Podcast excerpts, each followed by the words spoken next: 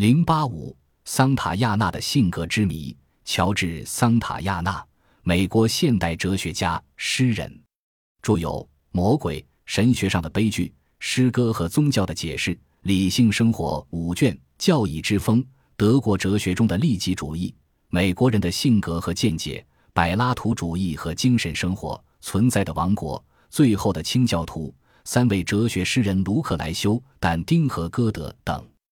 他的生活和他的哲学一样。是过去时代的回声。虽然他出生在西班牙，受教育在美国，但他既不像西班牙人，也不像美国人。他在精神上和性格上都像是古代希腊的最后移民。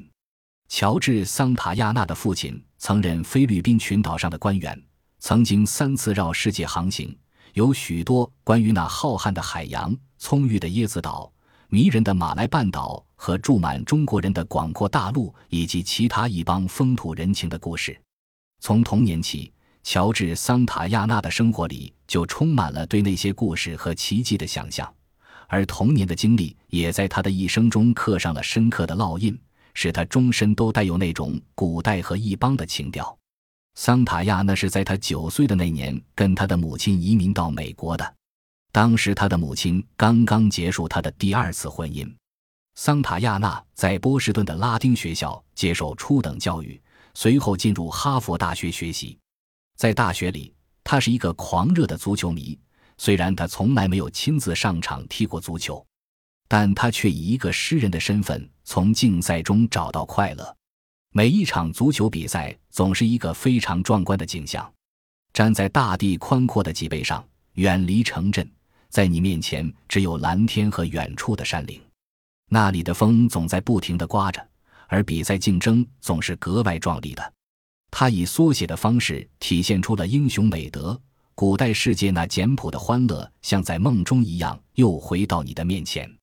从现代游戏激烈的竞争中引起了对古代梦想的回忆，这就是桑塔亚纳对他所生活的那个世界的描绘。在哈佛。他对社交活动与对体育活动一样，虽然他经常参加同学们的各项活动，但他总喜欢以局外人的身份，以那种喜悦而高雅的沉静态度环顾四周。他总是与女人们谈话，却从不跟她们跳舞。我喜欢波士顿的女人，享受与她们谈话的愉快。她们有见识、有文化、有教养，在这些方面，她们比男人强得多。桑塔亚那一生未婚。他是他父母反宗教信仰的产物，他的父母把一切宗教都看作是人类想象力的产物。他接受了这种看法，但同时持有怀疑之心。他希望在与柏拉图、亚里士多德、德谟克里特、卢克莱修以及其他与他志趣相投的古代先哲在一起，在文雅的谈话中度过他的一生。桑塔亚纳的哲学著作是柏拉图主义。无神论和天主教教义的奇妙混合物，在他的全部信仰中占首要地位的是理念的世界，这与柏拉图是一致的。桑塔亚纳把它称为本质，那就是过去曾经存在的、现在存在的和将来将要存在的，以及将来也绝不会存在的那一切事物的形式。因为不仅在写小说、诗歌、戏剧中的伟大理念是本质。而且没有写出来的和将来也写不出来的理念也是本质。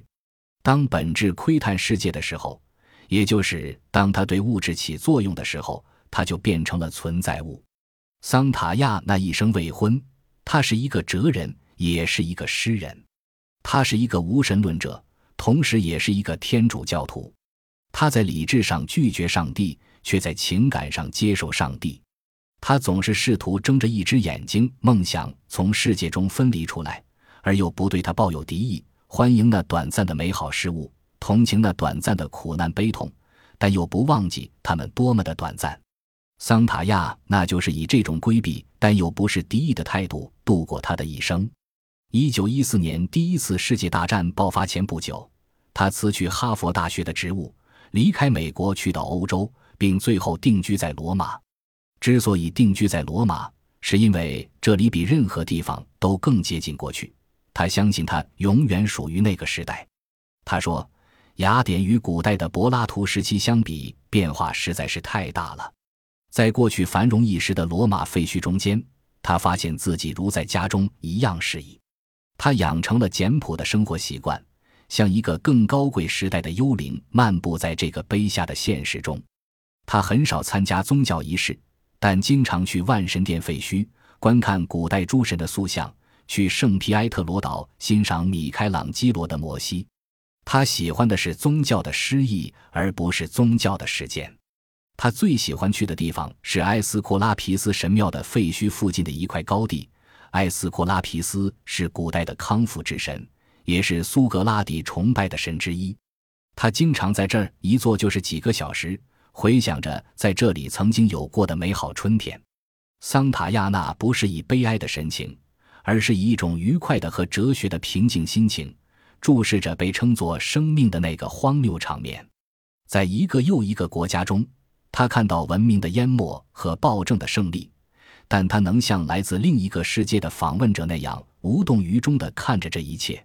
他甚至以一种超然达观的自鸣得意的态度说：“他是一个墨索里尼的伟大欣赏者。”请注意，他在这里用的“欣赏”一词，并不意味着赞成，而是意味着惊奇。这是他的一贯用词方式。他总是以拉丁学者的谨慎态度仔细掂量他的用词。他欣赏凯彻。就像他欣赏一阵旋风或一场雪崩，他惊叹他们的力量，而不是赞成他们的破坏。实际上，桑塔亚那终生都在为破坏、残酷、非正义、压迫、战争而忧心忡忡。他在书中写道：“正是战争浪费了国家的财富，剩下那些弱小的、残废的和孱弱的人来养育下一代。”现代的各个民族不再是英雄的后代，而是奴隶的后代。他在一首十四行诗中写道：“天堂存在于万物和平之时。”在对待战争的态度上，和对待一切事物的态度一样，桑塔亚纳又回到了古希腊。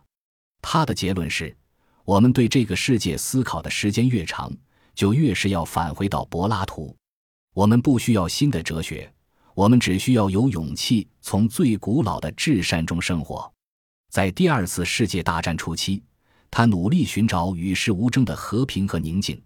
他差不多完全脱离了世界，住到罗马的圣玛丽修道院。在这里，他与柏拉图和其他圣人为伴，欣赏天堂的预言，直到最后。一九五二年九月二十六日，他以八十九岁高龄悄然离世。